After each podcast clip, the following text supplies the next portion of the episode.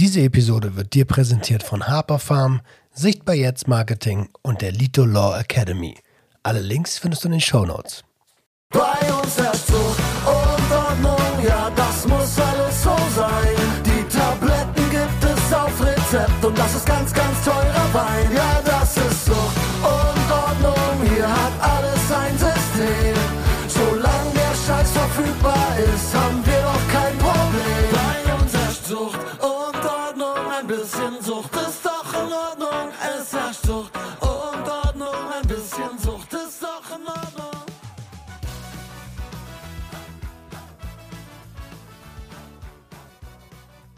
Einen wunderschönen guten Tag und herzlich willkommen zu einer neuen Episode Sucht und Ordnung, deinem Podcast für vorurteilsfreie Aufklärung über psychotrope Substanzen, Drogenpolitik und Konsumkompetenz. Und wie immer bin ich nicht alleine. Ich habe einen besonderen Gast und diesmal ist der Alessio am Start. Hi Alessio. Hi, Roman. Du kommst aus der Schweiz. Ja, das ist richtig, aus der Ostschweiz, um genau zu sein. Oh, was heißt Ostschweiz? Also so Region, also Region in der Nähe des Bodensees. Ah, mhm. Genau. Da, äh, das Einzige, was ich da so in der Nähe kenne, ist Bregenz. Mhm. Ähm, was ist da noch?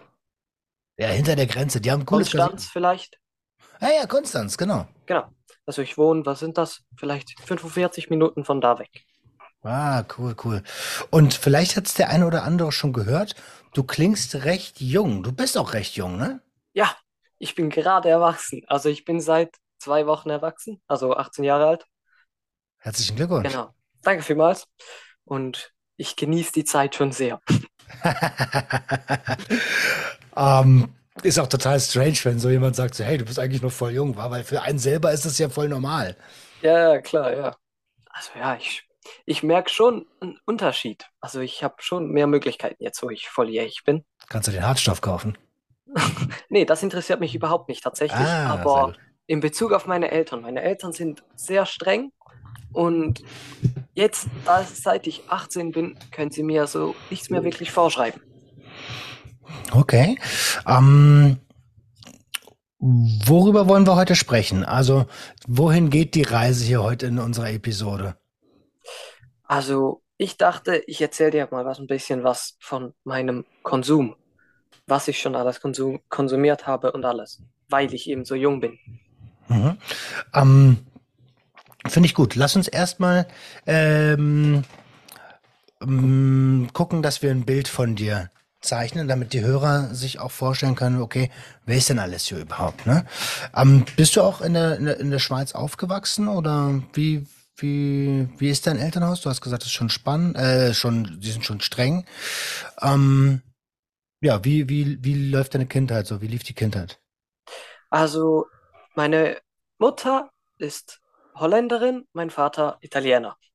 Ah, Beide in der Schweiz geboren und aufgewachsen. Und ich bin auch in der Schweiz geboren, in der Schweiz aufgewachsen. In einem, also ich bin recht gut aufgewachsen. Ich kann nicht sagen, dass es mir jemals schlecht ging oder so. Heißt, seit ich denke, seit meiner Geburt wohnen wir in einem eigenen Haus. Wir haben ein eigenes Haus mit noch relativ großem Garten und alles. Also ich kann mich nicht beklagen. Äh, das Einzige, was so war, ist, meine Eltern sind sehr streng, was das Thema so rausgehen, äh, eigene Freiheiten und so anbelangt. Heißt, Hm. ich habe bis so mit 18 musste ich immer sehr, sehr früh zu Hause sein am Abend, wenn ich wegging, geschweige denn, dass ich mal irgendwo übernachten durfte oder so. Okay, was heißt sehr, sehr früh? Also, wenn es Ja, dunkel wird, wenn die Laternen angehen, musst du zu Hause sein oder was? Ja, kommt auf die Jahreszeit drauf an, weil ja, meistens war es so 10 Uhr zu Hause und Mhm. das auch am Wochenende. Okay. Und unter der Woche durfte ich eigentlich nie weg, äh, am Abend noch. Verstehe. Ähm, ist dein Papa katholisch als Italiener? Ja, er ist katholisch, aber hat nichts mehr mit der Kirche zu tun. Also er hat, glaube vor zwei, drei Jahren den Austritt gegeben oder so. Aber mein Vater war nie groß kirchlich unterwegs. Okay, weil so eine gewisse Strenge, ähm, fast eine zu harte Strenge, dass äh, Menschen sich nicht im richtig entfalten können, so dass das würde ich ja sonst von der von der katholischen Kirche auf, äh, Kirche auf jeden Fall kennen. Ähm, Habe ich es ein bisschen übertrieben oder konntest, hast du das Gefühl gehabt, dass du dich trotz dieses frühen Zuhause sein müssens entfalten kannst als Persönlichkeit? Ich würde jetzt sagen, ja, weil ich, es wäre sicher, hätte ich nicht die richtigen Leute getroffen, wäre es sicher schwierig geworden, weil, ja, ich hätte, ich hatte lange eine Zeit, wo ich echt Mühe damit, also Mühe, äh, deutsches Wort dafür, äh, schon, echt äh, schon- Probleme, Probleme Mhm. hatte damit, so Freude zu haben, nur schon aber dann über einen sehr guten Freund, bei dem das komplette Gegenteil herrschte. Also dort war pure Freiheit. Und von dem her konnte ich das so recht gut ausgleichen, sofern das jetzt irgendwie Sinn gemacht hat. Ähm, ja, also ich, ich, ich verstehe es. Äh, aber vielleicht kannst du es noch ein kleines bisschen greifbarer machen. Ähm, hast du, du hast gesagt, du hattest Probleme damit, dass es, also hat es dich eingeschränkt? Hast du dich eingesperrt gefühlt? Ja, ja, auf jeden Fall. Also ich habe mich schon so eingesperrt gefühlt. Ich habe mich halt so gefragt, man, wieso lasst ihr mich nicht einfach machen, was ich will? Aber ja, das trifft es ziemlich gut. Und in welchem Alter war das? Also, äh, wo, wo hast du dieses, So- dieses, bei mir war es so mit 13, 14, wo ich so richtig ausbrechen Ja, wollte. gut, das hat bei mir, mit das, das ich ausbrechen will, das hat bei mir so mit Anfang 16, nein, Ende 16, Anfang 17 hat das so angefangen, dass ich so raus wollte, Sachen erleben und so, weil mir das immer zu Hause hocken, hinterm Laptop hocken oder hinter der Konsole hocken, wurde mir einfach zu blöd. Ich wollte raus. Und da haben sie mir, haben sie mir das halt verboten. Okay. Ähm, jetzt bist du aber, also ich weiß, dass du Sportler bist. Das heißt, du bist auch Ja. ab und zu unterwegs. Ähm, was machst du für einen Sport und wie lange machst du den schon? Ich, sie, ich schieße jetzt seit zehn Jahren Bogen. Und zwar, ich habe recht früh angefangen, weil mein Vater auch Bogen schießt. Ah, Und dadurch bin ich irgendwie so automatisch in den Sport reingerutscht. Mein Vater schießt Bogen, ich schieße auch Bogen. Hab ja, zehn Jahre lang jetzt schon Bogen geschossen, auch in verschiedenen Kategorien jetzt mittlerweile. Und das war, das Bogenschießen war immer so, das war etwas zwischen mir und meinem Vater. Das habe ich, da immer wenn wir am Bogenschießen waren, war mein Vater anders. Er war viel fröhlicher, also ja, viel fröhlicher. Er war viel freier. Und dann sind wir immer zusammen auch auf internationale Turniere mitgegangen. Auch zum Beispiel mein erstes war in Österreich und das war ist extrem schön da. Es war cool mit meinem Vater so zu zweit. Und jetzt seit zwei, drei Jahren haben mein, meine Mutter und ich habe noch einen kleinen, vier Jahre jüngeren Bruder. Die Mhm. haben jetzt auch wieder angefangen, Bogen zu schießen.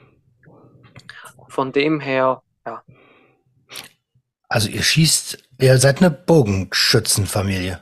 ja, mittlerweile schon, und wir können sagen, wir sind echt scheiße erfolgreich. Weil, Hat das Bogenschießen euch das Haus finanziert? ja, eben leider nicht. Man würde meinen schon, weil ich kann von mir selbst be behaupten, ich bin mehrfacher Weltmeister in verschiedenen Alterskategorien und in verschiedenen Bogenkategorien sowie mehrfacher Europameister und Schweizer Meister. Wow. Problem ist, Bogenschießen ist eine extreme Randsportart. Da, da Sponsoring zu finden, ist, wenn du nicht äh, Compound, das ist eine spezielle Kategorie im Bogensport, so die, äh, die Bögen mit den Ries also mit den Umlenkrollen und alles, mit Vi- Visier und Vergrößerung. Wenn du Hm. nicht so einen Bogen schießt, kannst du es vergessen mit Sponsoring. Okay, das heißt, also jetzt kommt natürlich der Übernoob raus bei mir, ne? Ich kenne so Langbögen, die gibt's so in Mittelalterfesten und so, wo Genau. womit, womit man früher auf die Jagd gegangen ist halt. Ähm, und dann kenne ich Armbrust und dann hört es eigentlich schon auf bei mir. Ein Compound ist sowas wie eine Armbrust, aber nur der Teil mit der Schnur und diesen Rollen. Mm. Und dann hältst du den so äh, senkrecht, nicht waagrecht, senkrecht und schießt und schießt den dann mit der Hand. Also ohne Griff oder so. Okay, und was für eine Geschwindigkeit kriegt so ein Pfeil drauf? Äh, das wären 300 Fuß ist Maximum. Umgerechnet sind das, gib mir eine Sekunde. Ja, kein Stress. 300 Fuß waren, glaube ich, hm, ich hab's gleich. 300 Fuß pro Sekunde.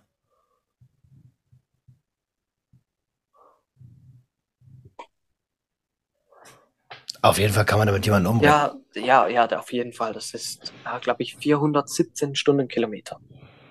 Wow, 417 Stundenkilometer pro Sekunde. Ja, Das ist genau. fast wie ein, also das ist wie ein Geschoss. Also Ja, ähm, ein Pfeil aus einem Compound hat eine höhere Durchschlag Durchschlagskraft als eine Gewehrkugel, wow. weil der Pfeil viel größer ist und viel mehr Masse mit sich bringt.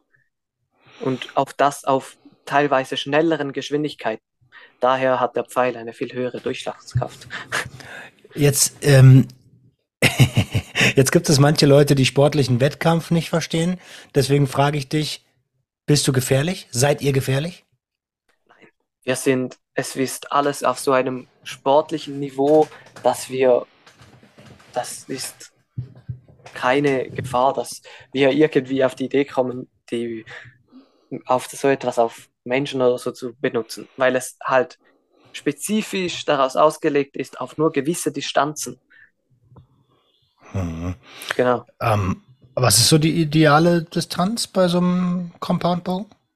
Also ja, die ideale Distanz auf das, was, dass man das Visier einstellt. Man stellt das Visier auf eine Distanz ein und dann ist das das die optimale, ist das die optimale Distanz. Ah, Es gibt okay. drei Disziplinen im Bogenschießen. Das ist das 3D-Schießen, das ist draußen auf so Gummitierattrappen.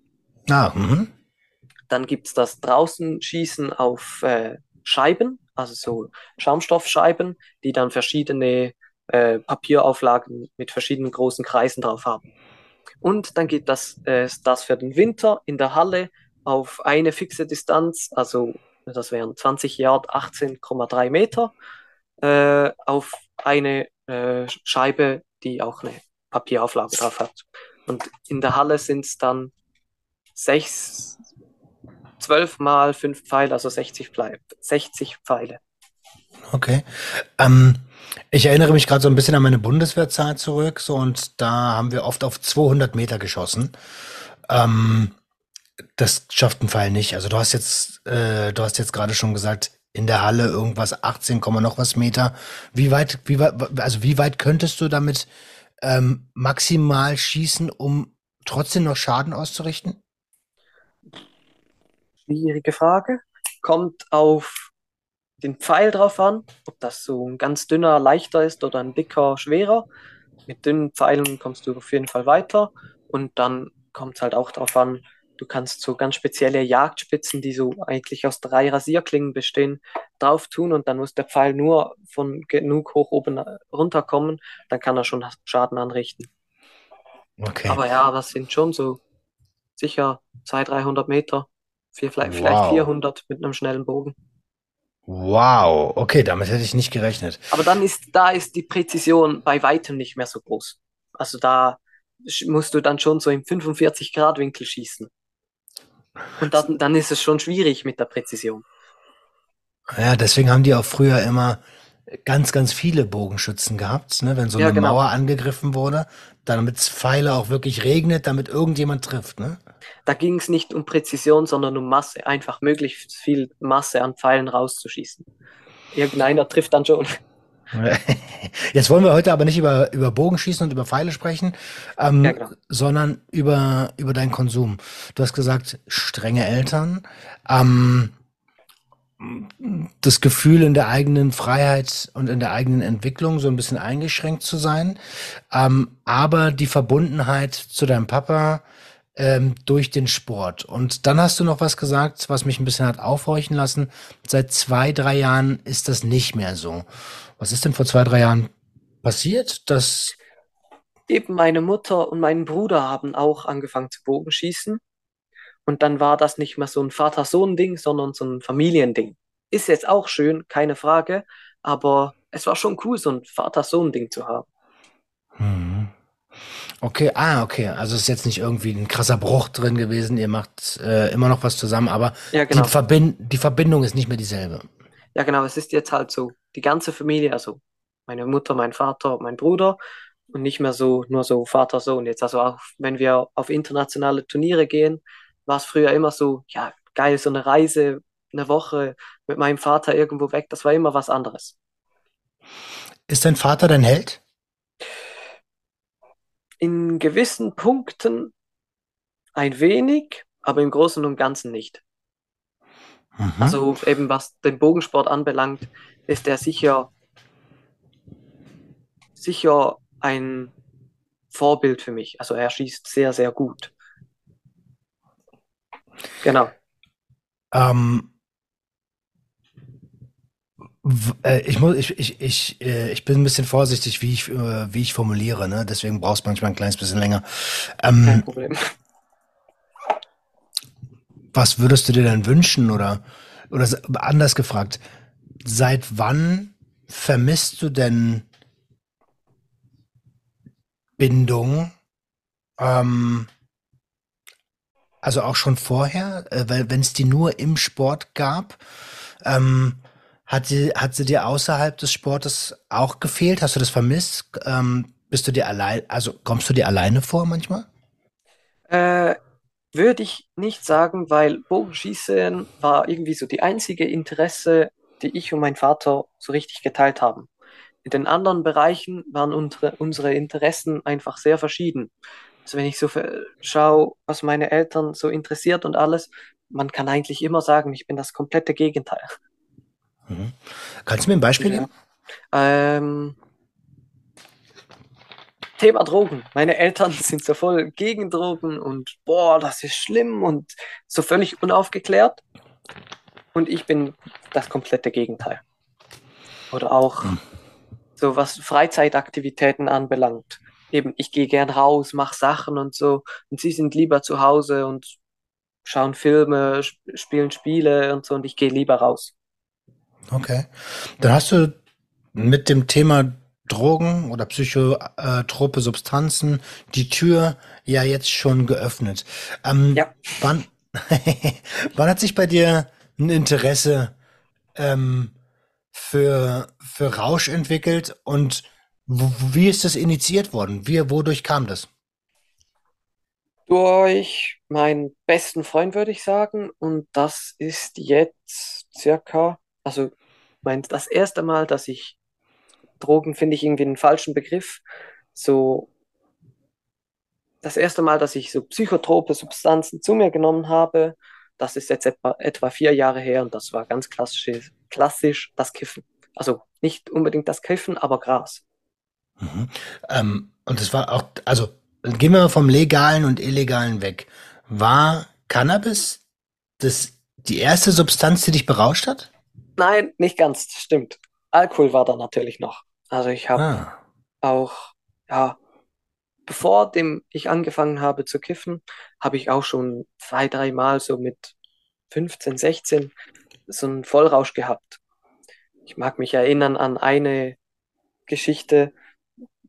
Auf dem Best, mein bester Freund wohnt auf dem Bauernhof, Riesengelände mit Wald und alles. Die haben zmitsch mitten in der Wiese am Waldrand eine, ein ganzes Camping aufgebaut mit Wohnwägen, einer feststehende Küche und verschiedene Schlafmöglichkeiten und Baumhäuser. Mhm.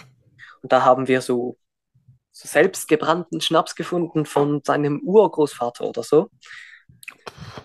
Richt, er war richtig ekelhaft zum Trinken, aber wir wussten es nichts Besseres und haben so zwei, drei Gläser davon getrunken, waren dann halt rapsbesoffen. Ja, das glaube ich dir. Vor allen Dingen, es brennt ja auch so selbstgesch Ja. selbstgebrannter, der brennt ja dir die ganze, äh, ähm, wie heißt das, Speiseröhre weg. Ja, das war also Katastrophe.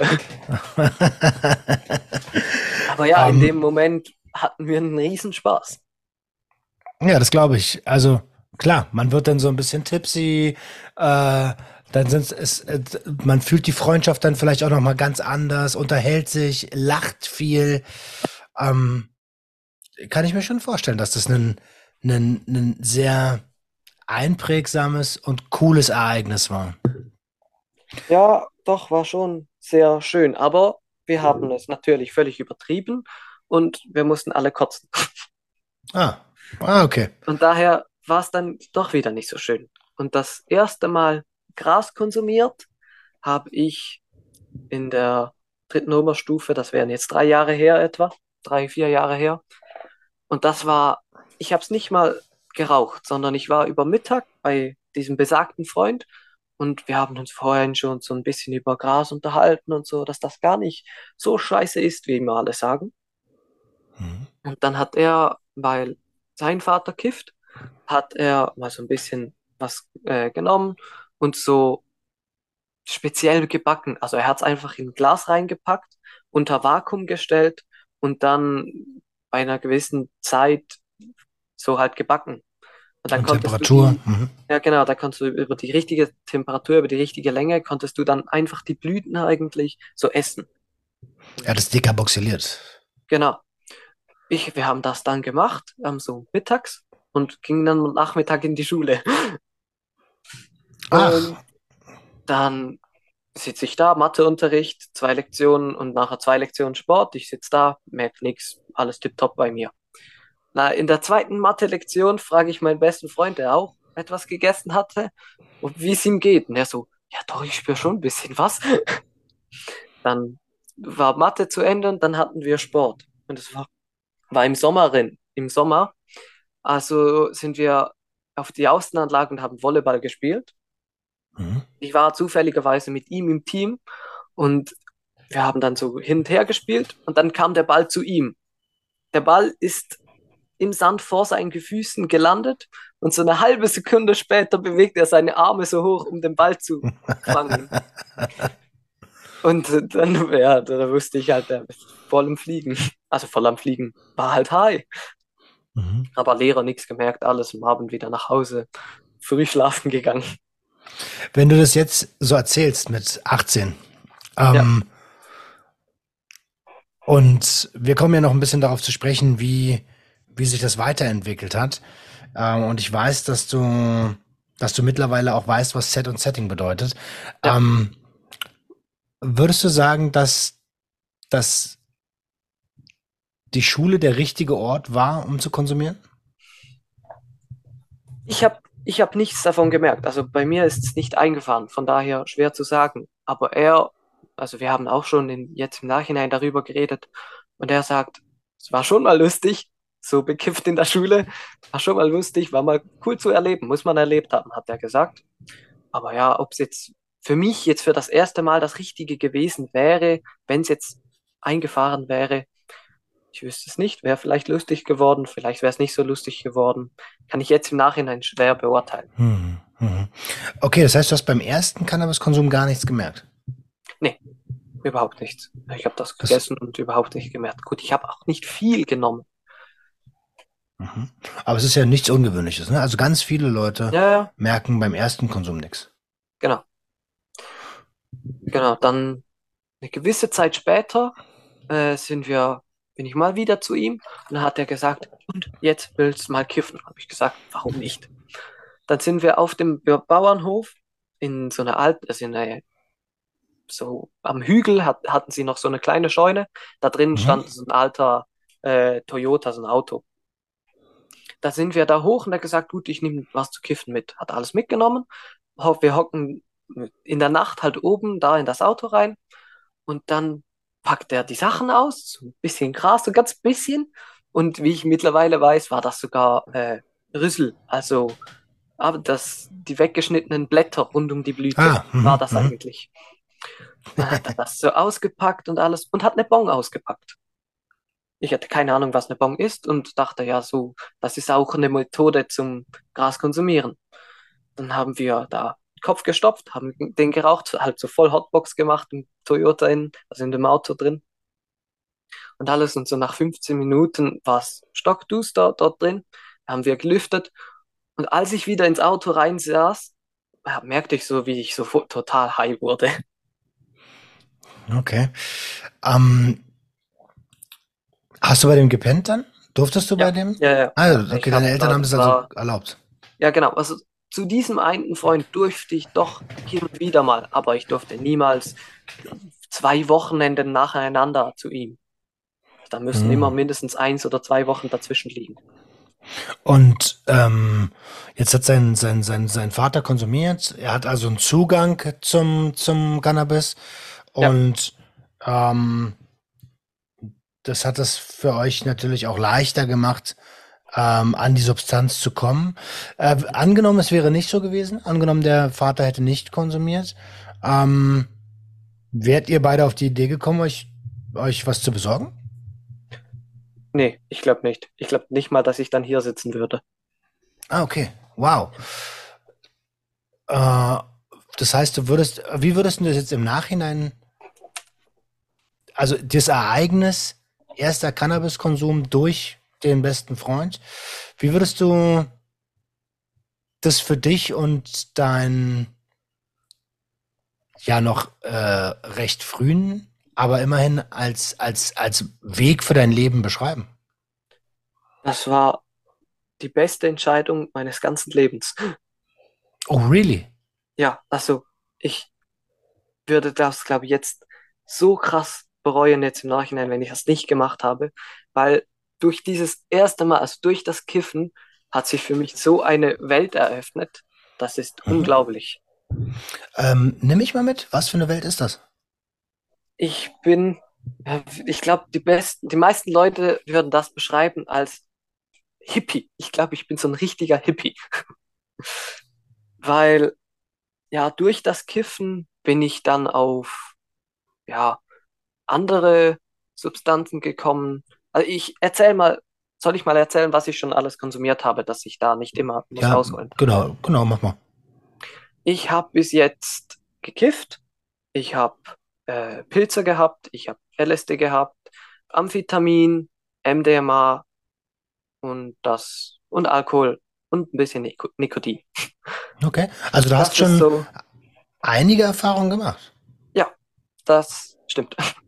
Okay. Und wenn wir uns jetzt, ähm, ähm, also wir kommen gleich nochmal zu dem Lebensverändernden, Hm? ähm, so in der Retrospektive, äh, gibt es Substanzen, wo du sagst, hey, damit kann ich besser als mit anderen Substanzen? Also, man muss sagen, ich habe noch nie, also ich habe bis jetzt nicht viel von den Substanzen konsumiert. Also ich kann alle meine LSD-Erfahrungen an einer Hand abzählen. Dasselbe mit äh, Pilzen vielleicht gerade so nicht mehr, aber auch so Amphetamin und MDMA, die kann ich alle an einer Hand abzählen. Hm, mhm. Aber ich würde sagen, jede Droge ist für was anderes gut oder macht, hat andere Fähigkeiten. Okay, das ist eine, eine, eine sehr interessante Aussage. Ähm,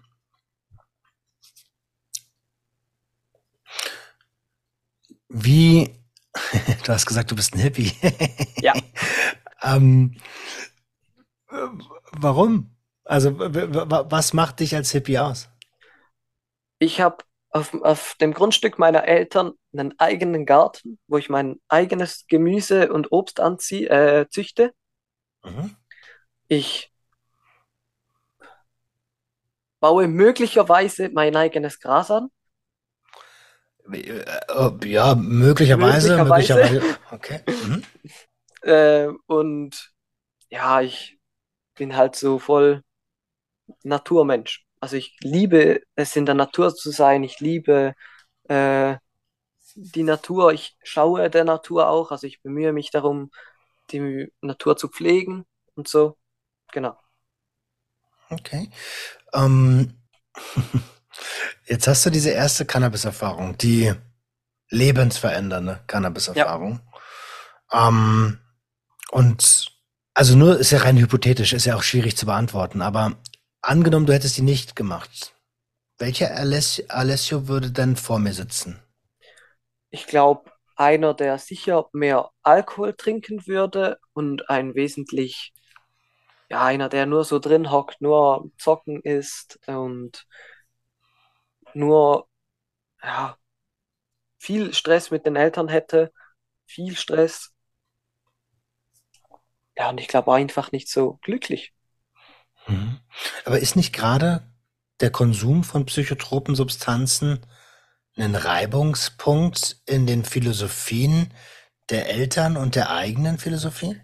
Ja, wenn sie es wüssten. Sie wissen aber nicht von nichts. Also dazu muss man sagen, ich glaube, sie wollen es nicht wissen. Wenn sie es wollen würden, würden sie schon lange wissen. Weil ich kiffe und das auch ab und zu mal zu Hause, wenn sie vielleicht nicht gerade nicht da sind. Oder ich gehe ins Badzimmer, also in das Badezimmer und mache Fenster auf. Und mein Vater hat auch schon, also man muss dazu sagen, in der Schweiz ist ja CBD-Gras legal. Ja. Und ich hatte letztes Jahr eine CBD-Pflanze im Garten. Das habe ich dann auch alles geerntet und alles und das liegt immer noch bei mir im Schrank. Mhm. Aber er hat auch schon so ein Säckchen Gras, aus, er hat meine Wäsche gemacht, dann hat er so ein Säckchen Gras oft mal in der Hand. Dann kommt er mich fragen so, was ist das? Ich so, Gras. Von wem? Ja, das von mir, mein CBD. Das wollte ich einem Freund mitbringen, äh, weil der das haben wollte. Wollte ich ihm das mitbringen. Er so, ah, okay, pack das weg. Schau, dass das nicht mehr in meiner Wäsche landet. Ah, okay. Sind deine, also ist er vielleicht dann doch gar nicht so streng, wie, wie, wie es den Anschein gemacht hat? Mittlerweile nicht mehr so, weil sie gemerkt haben, dass es nichts bringt. Also ich mache es ja trotzdem. Ich nimm mir jetzt halt die Freiheiten einfach. Ich bitte nicht mehr darum, ich nehme mir sie einfach. Speziell jetzt, wo ich 18 bin. Lass uns ganz kurz, bevor wir auf die anderen Substanzen und die Erfahrungen mit den anderen Substanzen kommen, lass uns ganz kurz, ähm, weil ich kann mir gut vorstellen, dass viele Leute jetzt denken, ah, oh, er nimmt sich die Freiheiten, er konsumiert, die Leistungen werden sicherlich komplett eingebrochen sein. Wie ist das? Also, ähm, wie ist, was bist du für ein Schüler? Was warst du für ein Schüler? Aber wie, wie, wie entwickelst du dich, ähm, ich sag mal, als funktionierender Teil des Systems, Leistungsgesellschaft, was Ja, wir ja genau. alles machen. Ähm, ich würde jetzt sagen, ziemlich gut, weil gut, Oberstufe habe ich schon, bevor ich angefangen habe zu konsumieren, ob Alkohol oder äh, Cannabis, habe ich nie Bock auf Schule gehabt. Also ich habe viel blau gemacht, so Bauchweh, Bauchweh, kann ich in die Schule gehen, Mutter so, hm, okay, dann halt. Ähm, viel so und dann, wenn ich konsumiert habe, ja, hat sich das nicht groß verändert. Es ist nicht mehr geworden, nicht weniger. Äh, und jetzt mache ich eine Ausbildung zum, in der Schweiz heißt Anlage- und Apparatebilder Bauer. Ähm, also so viel schweißen, also Metall miteinander verschweißen und Metall biegen und äh, bohren und so, solche Sachen halt.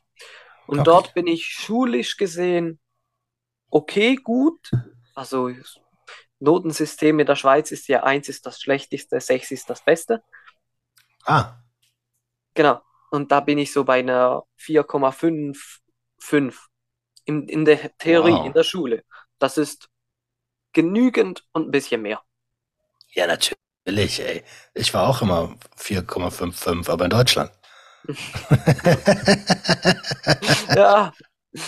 Und ja, in der Praktisch, also ich hab, ich habe jetzt die Hälfte meiner Lehre fertig. Wir hatten so eine, so eine Teilprüfung, nennt sich das. Das ist so in der Mitte der Lehre, musst du so eine große Prüfung ab. Also große Prüfung musst du, ich musste auf Winterthur und dort in der Werkstatt ein Teil herstellen. Das wurde dann bewertet.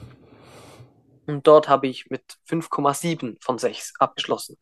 Also im praktischen Teil bin ich sehr gut. Wow, wow. Aber es ist genau das, was ich meine. Gib uns mal ein Bild, wie du, wie du, ähm, ich, ich, ich mag das Wort nicht, funktionierst, ne? Aber wir leben ja alle in diesem Konstrukt, in diesem System, in diesem künstlichen Ding, was wir uns alle aufgebaut haben, wo wir leider auch wirklich, also wir brauchen ja, wir brauchen ja leider äh, so Erfindungen wie Geld.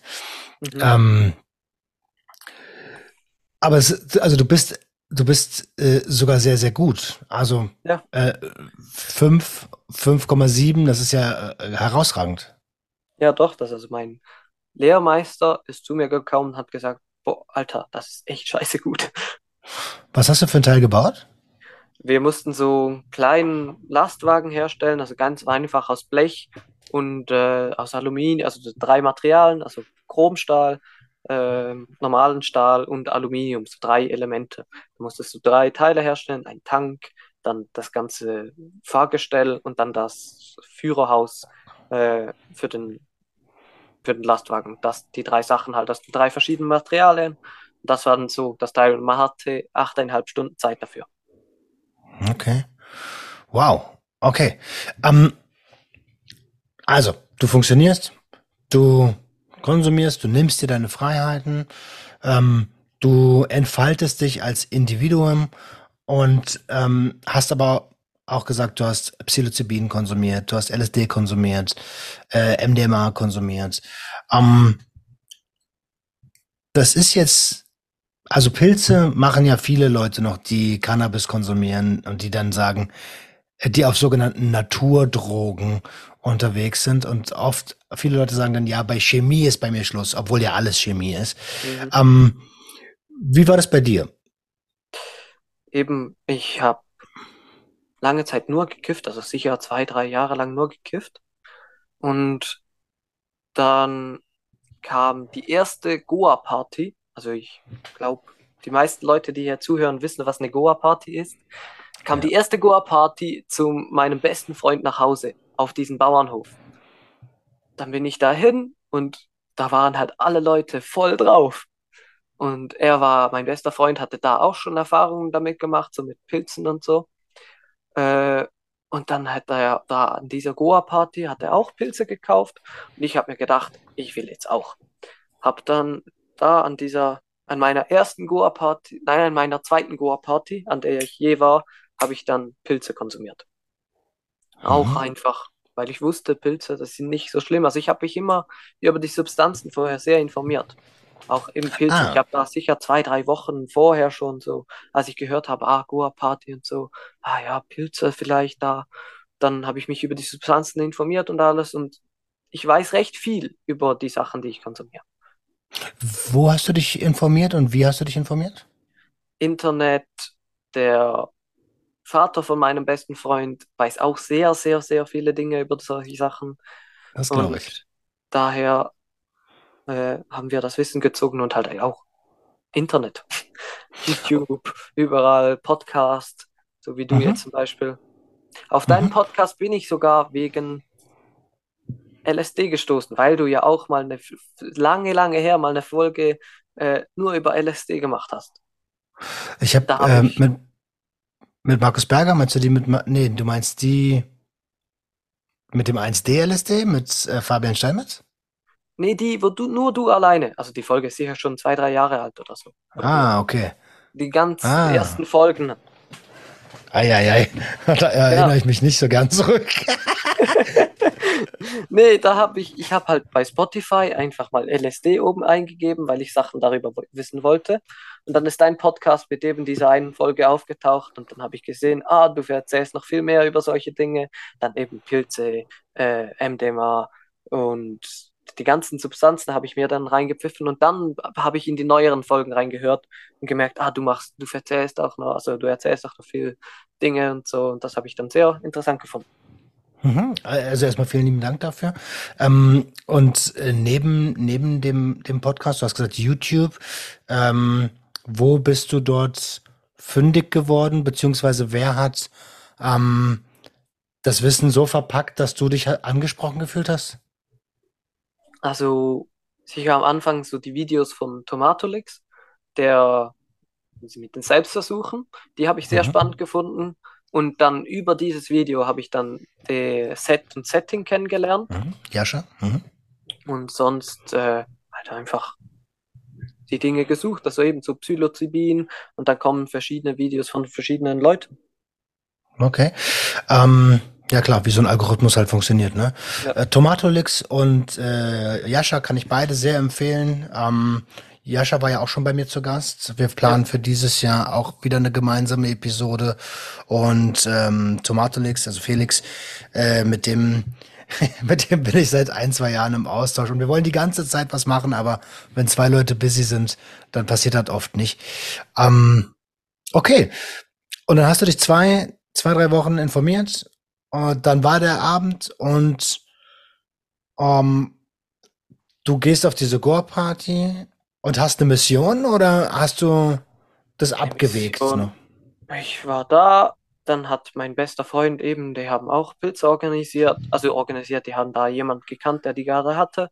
Und dann haben wir die da geholt und dann hat, dann ging es aber nicht auf. Er und sein Vater wollten die Pilze nehmen und ich habe dann gedacht, ah, ja, dann bin ich auch dabei. Aber dann hatte es nicht genug. Dann hat, haben wir halt nochmal welche geholt und die habe ich dann, also was waren das? Das waren zwei Gramm Pilze und ich habe zuerst vielleicht nur ein halbes Gramm oder, nein, ein Gramm oder so gegessen, das ist nur die Hälfte. Mhm. Und ja, ich kann meine erste Pilzerfahrung als, ich war einfach high und das sehr, sehr lange. Also Pilze wirken ja so acht Stunden oder so. Und ich habe mich wie gefühlt, als hätte ich viel gekifft und das halt einfach sehr lange. Und dann so nach zwei, drei Stunden oder so habe ich das restliche Gramm, das ich noch hatte, habe ich dann hinterher noch gegessen. Und dann hab, Okay. war ich halt einfach acht Stunden sehr high. Mhm. Verstehe. Ähm, dein bester Freund hat mit seinem Vater zusammen die, Ja. die, die, die Psilos. Ah, Ja, genau. macht dich das ein bisschen, also wenn du auf das Verhältnis zwischen den beiden guckst und auf das Verhältnis zwischen dir und deinem Vater, ähm, gibt es dort so Gefühle wie Neid? Neid nicht, aber ich denke mir so, boah, geil, das will ich auch, Mann. Aber ich Okay. weiß halt, mein Vater, der tickt so anders in diesen Themen, der würde niemals auf die Idee kommen. Von dem her, weiß nicht, ich finde es schon cool, aber ich kann ja mit dem seinem Vater auch Drogen nehmen. Ja, ja, ja, klar. Ja, Ähm, unweigerlich drängt sich mir die Frage auf, wie ist denn dein, ähm, dein Freund so in der Schule und wie ist das Verhältnis zwischen ihm und seinem Dad? das Verhältnis zwischen ihm und seinem Dad ist wunderbar, es ist tipptopp. Die verstehen sich gut, die, er hat, er war in der Schule, also Oberstufe und so, war auch sehr gut und alles.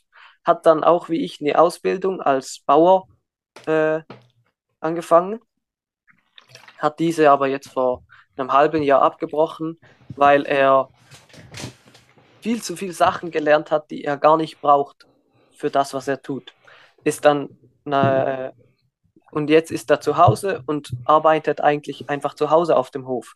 Also er hat auch, er kümmert sich um das, um den ganzen Garten zu Hause und alles. Die haben angefangen, selber Käse herzustellen, äh, die Kühe melken und alles. Da hilft er überall mit. Also er Okay. arbeitet einfach zu Hause. Okay. Ähm, verstehe. Und jetzt ist es ja von. Lass uns nochmal auf die Psilocybin-Erfahrung gehen. Ähm, du sagtest, du warst high, als hättest du sehr viel, äh, sehr viel Cannabis konsumiert. Kannst du es beschreiben? Weil es gibt so viele Leute, die haben das noch nicht gemacht. Ähm, was war das für eine Art von, von, von Psilos? Weißt du das?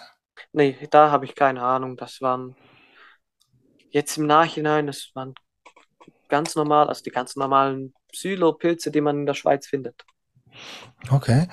Ähm, weil je nach Art ist natürlich doch auch das Erlebnis ein ganz anderes, ne? Also Ja. ähm, Mexikaner sind halt einfach anders als äh, was fällt mir ein? Äh, äh, hawaiianische Pilze zum Beispiel. Ja. Oh Gott, oh Gott, das habe ich aber lange gesucht. Nee, daher, also ich glaube es, das waren Schweizer Pilze. Aber ja, das habe ich mittlerweile auch lernen dürfen, dass Pilze je nach Sorte und je nach Art sehr, sehr verschieden wirken. Mhm. Ähm, ich frage Ich frage nochmal, äh, glaubst du, du hast dich ausreichend vorbereitet auf diese Erfahrung? Jetzt so im Nachhinein, wo du weißt, dass verschiedene Pilze verschieden wirken und ähm, und du beim ersten, bei der ersten Erfahrung nicht wusstest, welche Art das ist?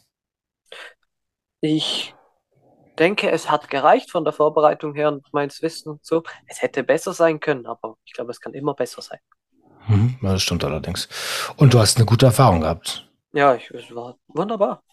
Wie hast du die integriert in dein Leben? Ich habe viel mehr, also nach dieser ersten Pilzerfahrung habe ich noch nicht viel in meinem Leben dadurch geändert oder äh, anders gesehen oder so. Durch die erste Pilzerfahrung nicht. Mhm. Um, wie sieht's bei Acid aus? Wann bist du zu, also wo, wo, wo kam der Sprung von Psilocybin zu LSD her? Auch über meinen besten Freund, der hat halt auch, war, die Partys waren immer wieder mal bei ihm zu Hause. Ich hatte nicht immer Zeit zum Gehen. Dann hat er mir auch mal erzählt von der Party, wo er halt auch so Acid hatte. Und hat recht spannend gekling, äh, ge, hat recht spannend ausgesehen, was er da so erzählt hat. Dann habe ich mich halt auch angefangen zu informieren. Eben, da bin ich auf deinen Podcast gestoßen.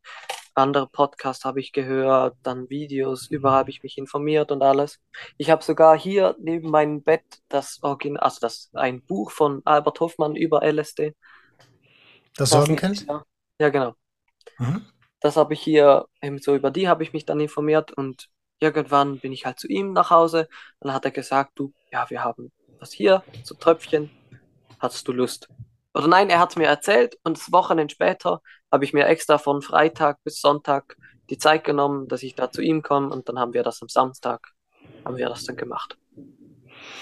Und wenn du das vergleichst miteinander, also Psilocybin und Acid, wie, wie, wie, wie würdest du das tun? Also wie würdest Jetzt, du das vergleichen und die Unterschiede erklären? Jetzt würde ich sagen, Pilze sind viel, also durchs Band, die verschiedenen Sorten, alles sind durchs Band. Wenn man genug Pilze isst, kann es fast so sein wie LSD.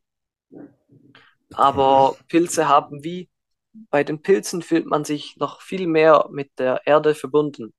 Wenn das so, man ist viel mehr verbunden mit der Erde und mit der Natur um sich herum. Bei LSD ist das weniger dort sind einfach Aspekte wie, wie ich mich fühle und was ich sehe, sehr viel anders. Also ich kann mich erinnern, bei meiner ersten LSD-Erfahrung, da hatten wir Tropfen, dann haben wir ein Glas Wasser mit Wasser gefüllt und wollten drei Tropfen, weil wir waren zu dritt und wollten die zu dritt der, das LSD nehmen. Aber das Fläschchen, Fläschchen, das wir hatten, hatte keinen so einen Tropfaufsatz. Also mussten wir das einfach so vorsichtig reinkippen. Dann sind uns anstatt drei Tropfen, sind uns halt so, was waren das, vier, vier oder sechs halt. Dann hat halt trotzdem jeder von uns ein bisschen was getrunken. Ich habe ein bisschen weniger als ein Drittel gehabt. Der, die anderen, der eine hatte zwar gleich viel wie ich und der andere hatte dann noch einen Rest, also ein bisschen mehr als Drittel bei sechs Tropfen a jeweils 100 Mikrogramm waren das. Hm, Moment. Ein Tropfen hat 100 Mikrogramm gehabt? Ja, und wir hatten, es waren sechs im Glas, heißt jeder von uns hatte so, also ich hatte wahrscheinlich etwa um die 180, also das ist schwer zu sagen jetzt, ja, aber so genau. ungefähr, so ungefähr, so 180 oder so.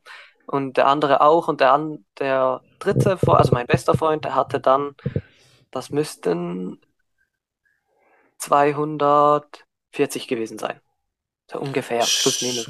Und das war eure erste LSD-Erfahrung? Meine erste und äh, wir haben das mit dem kleinen Bruder von meinem besten Freund gemacht, der ein Jahr jünger ist als er.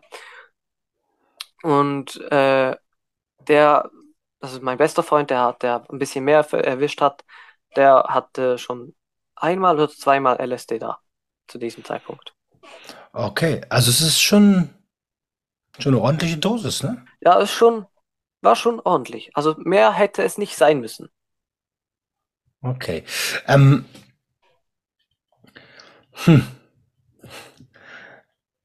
Ich empfehle euch unbedingt ein Tropferfläschchen. Ja, ja, das haben wir mittlerweile, das haben wir mittlerweile. Das Okay. Problem ist geklärt. Wir haben uns aus, und aus uns, wir haben aus unseren Fehlern gelernt. Ja, sehr gut, sehr gut, sehr gut. Wie war der, wie war das Erlebnis für dich? Erstes Mal LSD? Wow, das beschreibt es ziemlich gut. Wow.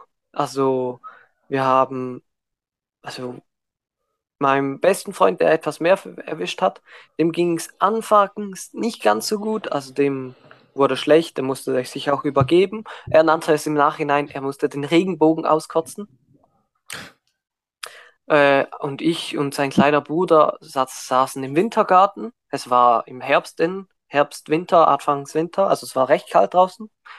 Dann haben wir rausgeschaut und auf die Wiese nebendran, also es war so ein Hang, und wir haben so in den Hang geschaut. Und so nach einer halben Stunde, 40 Minuten so, fühle ich mich so ganz gut und alles und merkst so, hm, irgendwie bewegt sich die Wiese dort hinten. Also die Wiese hat so angefangen, wie so in einer Welle sich zu bewegen. Dann habe ich das dem kleinen Bruder gesagt, er hat die Wiese angeguckt und hat gesagt, ja, doch, die bewegt sich. Dann sind wir noch ein bisschen da sitzen geblieben und dann kam der Best und mein bester Freund wieder, hat ihm gesagt, ja, mir wurde ein bisschen viel und alles. Und dann haben wir gesagt, boah, lass jetzt rausgehen. Und das war da, war es, glaube ich, so erster Schnee hatte es da noch kurz. Aber war schon wieder am Wegschmelzen, dann war alles nur noch so matschig. Und ich hatte nur Turnschuhe dabei. Hm. Dann sind wir raus und wollten so den Hügel hoch. Sind so losgelaufen, haben alles erkundet und alles. Und so fünf Minuten später, mitten im Schnee, merke ich so, hm, ich habe völlig die falschen Schuhe an für das. Sind wir nochmals zurück zum Haus. Ich habe mir schlaue Schuhe angezogen, also Wanderschuhe. Dann sind wir runter eben in, in dieses Camping, das ich erzählt habe.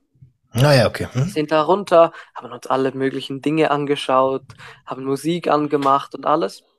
Und sind dann äh, noch weiter runter an den Fluss. Haben dort auch die Sachen angeguckt und alles. Und der Vater von meinem Vater von meinem besten Freund wusste, dass wir das tun und alles. Hat das auch gesagt, auf was wir achten sollen und alles. Und er hat das auch mitbekommen mit dieser, mit dieser, eben, dass er da kotzen musste und so. Und Mhm. er dachte sich dann so, also so schwierig kann das ja nicht sein, dass, das, dass man das so überdosiert und alles. So schwierig ist das doch nicht. Wollte dann selber, hat auch ein Glas geholt, wollte auch so reintropfen. Ihm sind auch zu viele Tropfen rein, aber er hat wirklich nur ganz ein wenig, ganz wenig davon getrunken. Also niemals so viel wie mir. Mhm. Und dann eben, als wir im Wald unten sind, wir, wir sind mitten im Wald, ah, irgendwo am Fluss, mitten im Wald, kommt uns sein Vater entgegen, auch so völlig, völlig high, halt so voll so, was macht ihr hier? Ja, wir sind hier am Rumtrippen halt. Dann sind wir wieder hoch ins Camping und dann kann ich mich erinnern, haben wir eine Wodkaflasche aus einem Tieffrierer im Camping unten geholt und die hatte so ganz viele so Eiskristalle außen dran, weil die schon ewig da drin, drin lag Mhm. haben wir die auf den Tisch gestellt, sind zu viert um diese Flasche gesessen und haben einfach nur so sicher 15 Minuten lang einfach die Flasche angeguckt. Irgendwann frage ich so, seht ihr auch die Pilze, die da rauswachsen? Ich habe wirklich gesehen, wie so aus den Eiskristallen heraus so Pilze wachsen. Das ist schon, das ist schon, das ist schon spannend, ne? Weil Ja. normalerweise ist Acid ja nur pseudo-halluzinogen. Also normalerweise, es verschwimmt alles, es wabert Ja. alles und so, ne?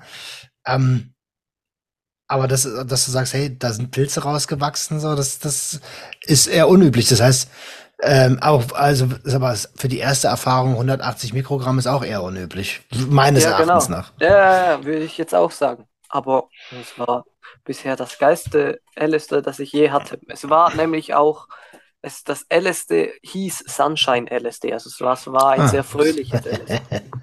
Sunshine Acid, ja, das ist äh, so. mhm, mhm, mhm, Genau, das hatten wir da. Das war auch eben, das war eine sehr, sehr schöne Erfahrung. Ähm,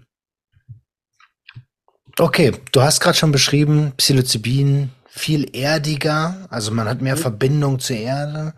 Ähm, Acid viel mehr, naja, sagen wir mal, open-mindeder zum Universum. Genau, ja. Ähm, Ein guter Freund von mir, Dr. Ogen, der beschreibt das immer als, ähm, naja, Pilze sind Märchen Mhm. und Acid ist Science Fiction. Ja, ja, ich, ich verstehe, woher die Verbindung kommt. Ich verstehe, woher die Verbindung kommt mit Märchen und Science Fiction. Ja, ja. Hat etwas, ja.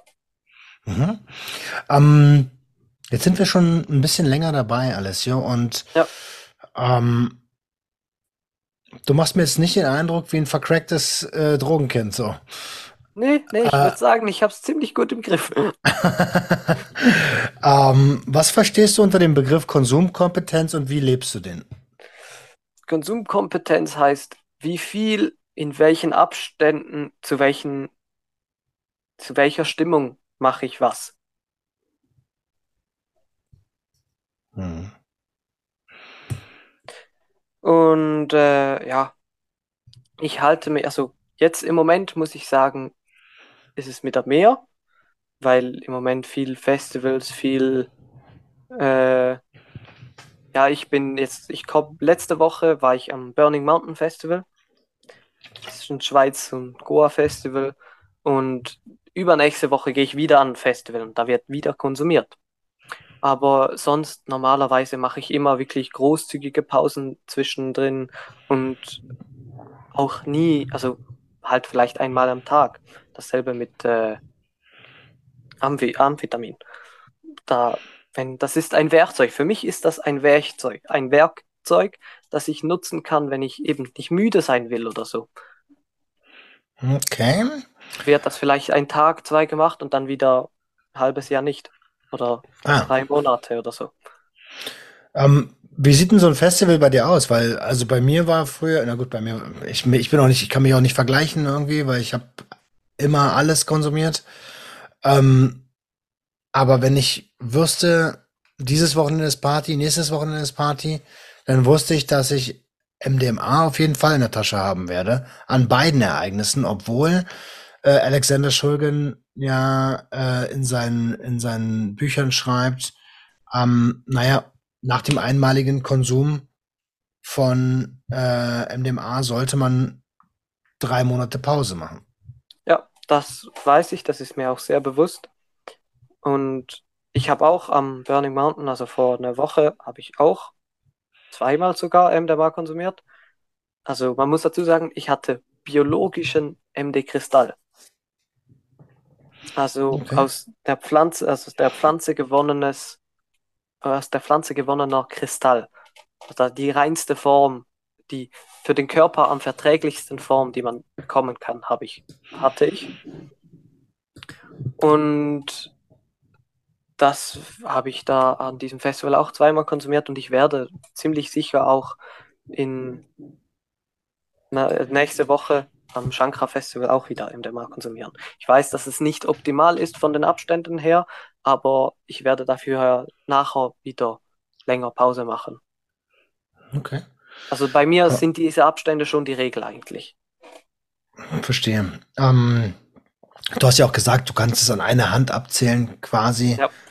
Ähm, wie kommt, also MDMA hat ja auch eine amphetaminärge Komponente, deswegen ja das A. Ähm, aber wie kommen Amphetamine, äh, wie passen Amphetamine in dein Konsummuster? Du hast gerade über Amphetamine gesprochen. Also ich habe eben, wie gesagt, diese Burning Mountain hatte ich, wir sind Donnerstag dort angekommen und am Freitag, am Freitag wollte ich einen Candy Flip machen. Mhm. Habe das dann auch gemacht mit, äh, was waren das, 100 Mikrogramm LSD und 0, äh, also auch 100 Mikrogramm MDMA. Und das halt Okay. LSD und vier Stunden später das MDMA. Und an diesem Abend war ich äh, halt völlig drauf. Und äh, dann war Party und alles und ich wurde müde. Ich wollte nicht müde sein, weil es gerade so schön war. Und dann äh, kam Amphetamin ins Spiel. Ich habe auch schon einfach am Wochenende, wann, wenn ich beim Freund war, wir waren gerade etwas dran, das wollten wir in der Nacht noch fertig machen, dass wir es am nächsten Tag brauchen konnten. Zum Beispiel er hat so einen Go-Kart, der war kaputt, den wollten wir unbedingt reparieren, dass wir am nächsten Tag fahren konnten. Und dann haben wir halt auch die Nacht durchgemacht und dann äh, Amphetamin zur, zur Hilfe genommen. Okay, also als Werkzeug, wie du schon sagst. Genau. Mm. Jetzt kann man sich Substanz, äh, Substanzen eh wie ein Werkzeug vorstellen. Ne? Mit einem Hammer kann man ein Haus bauen, man kann aber auch ein Haus zerstören. Ja. Ähm, und verstehe mich nicht falsch, alle Fragen, die ich stelle, sind komplett neutral. Ich hoffe, dass, das, dass du dich auch nicht angegriffen gefühlt hast bisher. Nein, Ähm, nicht. Cool. Ähm, wenn wir uns jetzt dein Heim anschauen, deinen Körper, ähm, wie pfleglich gehst du mit dem um als Hippie?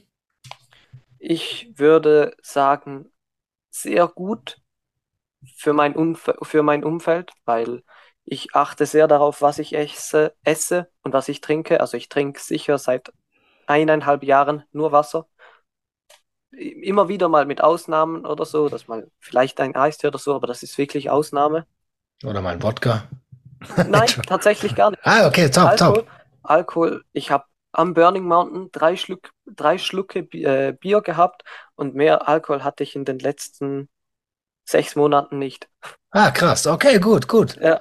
Und sonst eben von dem her würde ich sagen, ich achte sehr auf meinen Körper. Jetzt im Moment durch die vielen Partys und alles und den Spaß, den ich habe, muss mein Körper ein wenig etwas wegstecken, aber das kann er, weil ich vorher und nachher mich sehr gut um ihn kümmere. Mhm. Ähm,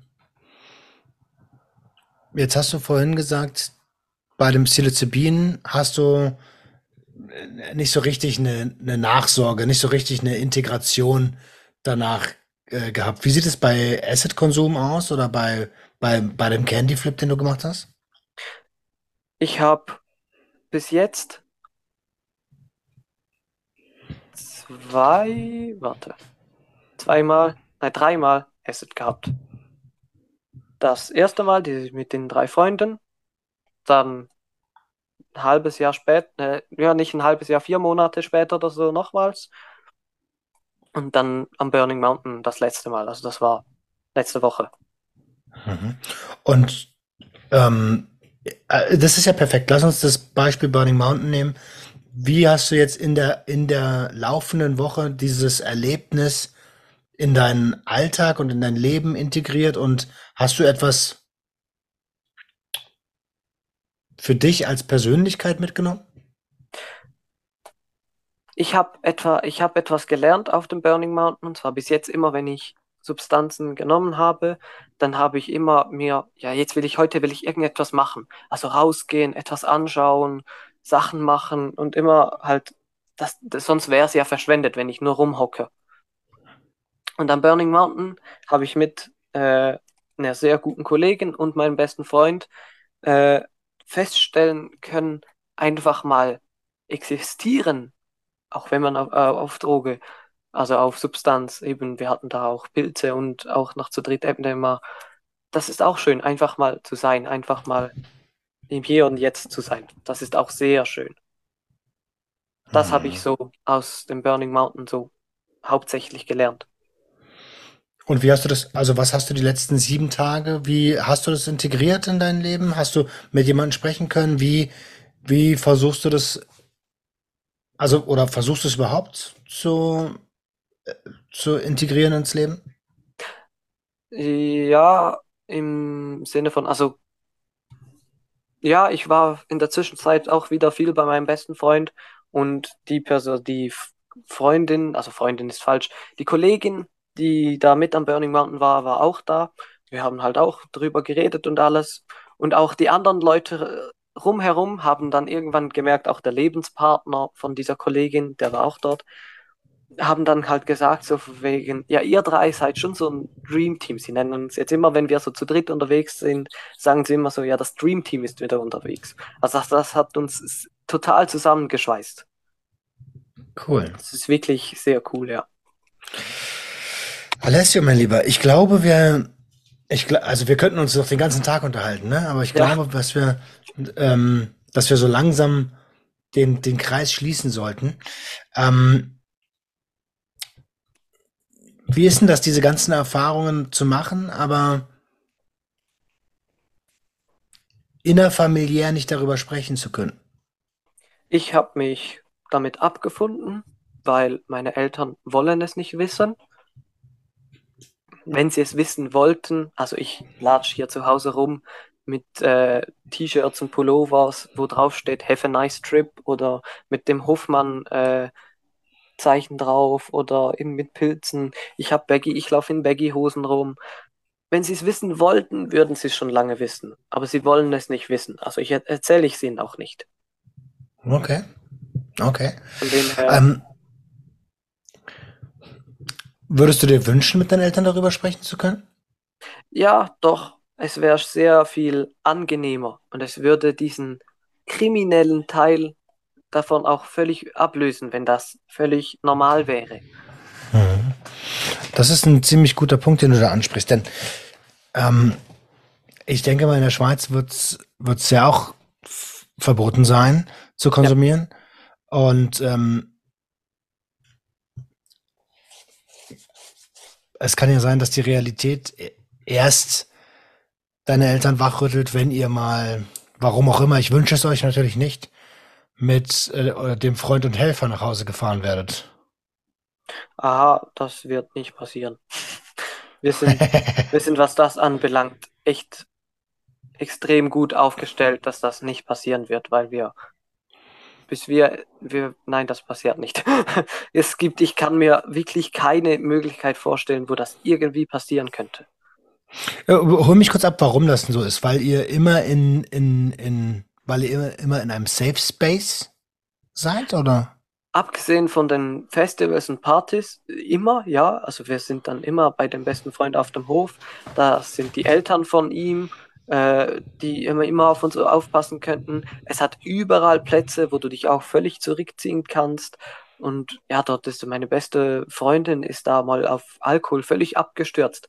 Die haben wir dann auch ins, Haus unter die Dusche und wir schauen sehr aufeinander. Von Mhm. dem her kann ich mir das kaum vorstellen, dass so etwas Okay, passieren würde. Ich verstehe, ich verstehe.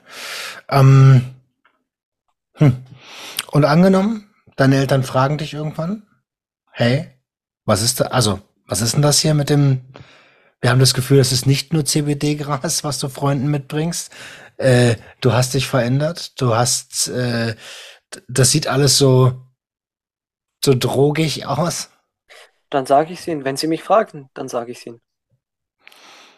Weil eben Mhm. mittlerweile bin ich 18 Jahre alt, von dem her vorschreiben können sie mir nichts mehr. Und wenn sie danach fragen würden, dann würde ich es ihnen sagen. Aber wenn sie nicht fragen, dann sage ich es ihnen nicht. Also Okay. jetzt, Stand jetzt. Ich weiß nicht, wie es in einem halben Jahr aussieht oder nächste Woche, ich weiß es nicht. Weil, äh, also ich frage aus folgendem Grund. Ich habe letzte Woche, eine, ne, vorletzte Woche eine Episode rausgebracht mit, ähm, mit der Barbara von einer Initiative, die heißt Eltern suchtkranker Kinder und ähm, ihrem Sohn Damian. Und jetzt bitte nicht von dem Namen irritieren lassen. Ich will dir in keinster Weise ähm, unterstellen, dass du eine, eine, eine Substanzgebrauchsstörung hast. Du machst überhaupt nicht den Eindruck. Äh, also alles cool.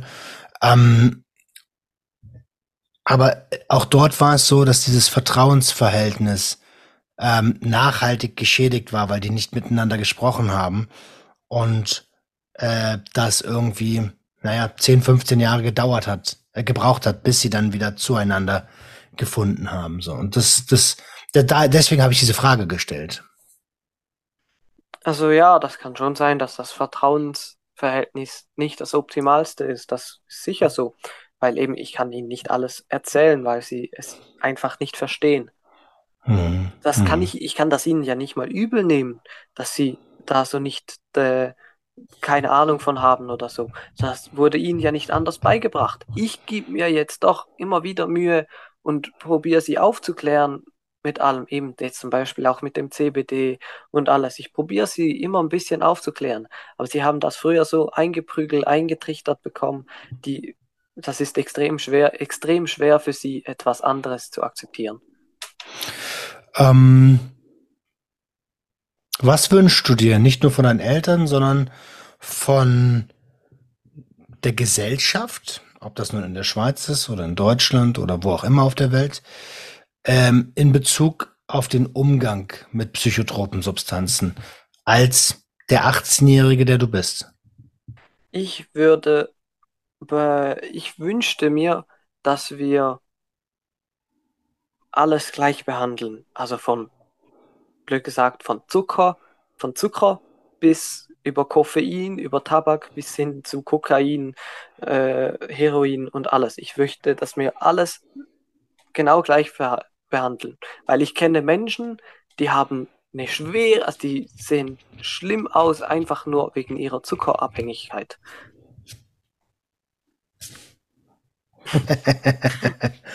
ja, ich zeige da mit beiden Fingern gerade auch auf mich. Ähm, aber das wollen viele ja gar nicht wahrhaben, so, ne? Ja, also, genau. Ähm, viele Menschen wissen auch nicht, dass sie überkompensieren mit ihrem Konsum. Ähm, ja, okay. Du wünschst dir die Gleichstellung von Substanzen. Ähm, aus welchem Grund? Was glaubst du, was wäre das Ergebnis? Es wäre nicht mehr so verpönt, man müsste es nicht mehr verstecken. Das würde automatisch die Kriminalität daraus wegnehmen und es wäre um vieles sicherer. Man hätte nicht mehr solch Fälle mit Strecken und alles.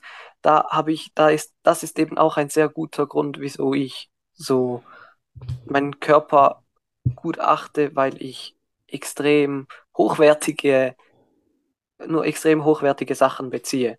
Und ich auch sehr darauf achte, dass ich eben, ich habe, M, ich habe bis jetzt dreimal MDMA konsumiert, aber noch nie in Pillenform. Immer nur als Kristall.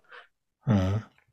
Mhm. Genau, daher, das würde es vieles, würde es vereinfachen.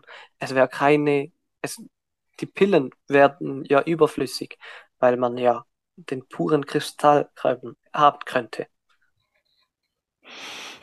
Okay, also ja, bin ich voll bei dir. Produktsicherheit, ähm, eine Art Normalisierung, die es ja eigentlich auch bräuchte in diesem, in diesem Feld, damit wir untereinander uns nicht als gute und schlechte Menschen abstempeln, die böse und gute Substanzen konsumieren, sondern es ist halt einfach alles Substanzen und wir hätten die Möglichkeit aufzuklären und aufgeklärt zu sein. Genau. Ähm, ja, da bin ich vollkommen bei dir. Gibt es noch etwas, wo du sagst, hey, das haben wir jetzt noch gar nicht angesprochen, das ist mir aber sehr wichtig zu erwähnen? Hm, nicht groß eigentlich, nein, ich glaube nicht. Angenommen, wir treffen uns in einem Jahr und tauschen uns nochmal so aus wie heute. Übrigens, vielen Dank dafür. Das ist ein sehr angenehmes Gespräch gewesen. Kein Problem, ähm, war auch sehr, sehr spannend für mich. in einem Jahr. Mhm. Ich glaube, dass die Welt in einem Jahr schon ganz anders aussehen wird. Thema Konsum, Kompetenz, die ganze Gesellschaft wird sich um vieles ändern. Und Du persönlich, wie, wo, wo stehst du in einem Jahr?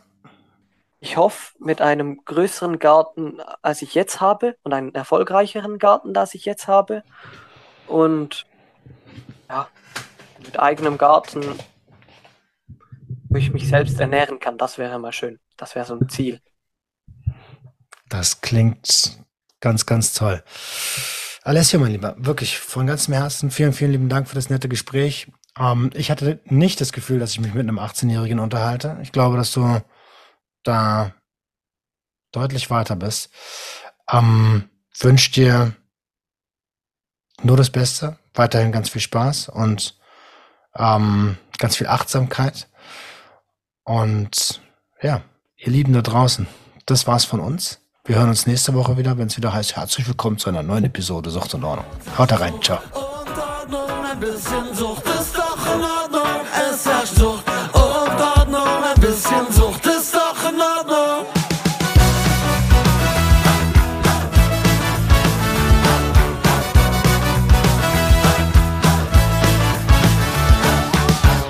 Alles unter Kontrolle.